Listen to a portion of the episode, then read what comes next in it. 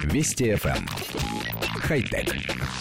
Здравствуйте, с вами Николай Гринько группа ученых Мельбурнского Королевского технологического института опубликовала отчет о разработке искусственной кожи, способной реагировать на температуру, давление и боль.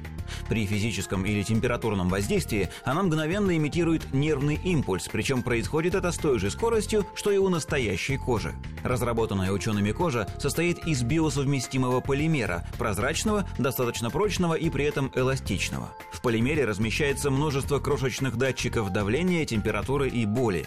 Одни сенсоры имитируют так называемые тельца Пачини, рецепторы, реагирующие на механическую нагрузку. Другие заменяют терморецепторы, чувствующие изменения температуры. Наконец, третья группа выполняет функцию нонцицепторов, сенсорных нейронов, реагирующих на болевые ощущения.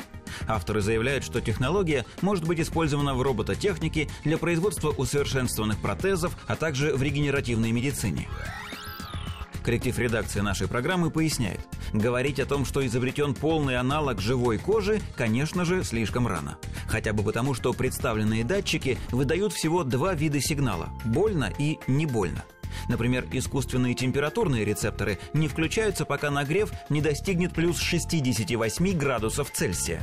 Считается, что именно при такой температуре живые клетки начинают повреждаться, и поэтому организм реагирует на нее как на потенциально опасную. То же самое и с тактильными датчиками. Они подают сигнал, когда физическое воздействие на них превышает некое пороговое значение – но рецепторы живой кожи способны ощущать гораздо более тонкие различия как температуры, так и физического воздействия. То есть для роботов, возможно, искусственная кожа и подойдет. Машины смогут реагировать на потенциально опасные условия внешней среды и стараться избегать их. Но вот для использования в медицинских целях изобретение пока, увы, непригодно. Представьте, например, искусственную кисть, которая не позволяет человеку чувствовать гвоздь, который удерживается пальцами, зато отлично передает боль от случайного удара по ним молотком. Честно говоря, у нас есть сильные сомнения в необходимости такого функционала. Но, конечно, на то он и прототип, чтобы дать разработчикам возможность продолжать работу и вносить усовершенствование.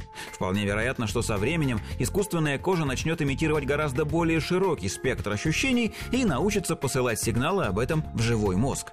А электромоторы и сервоприводы, наоборот, научатся понимать управляющие сигналы от нервных окончаний и выполнять команды мозга.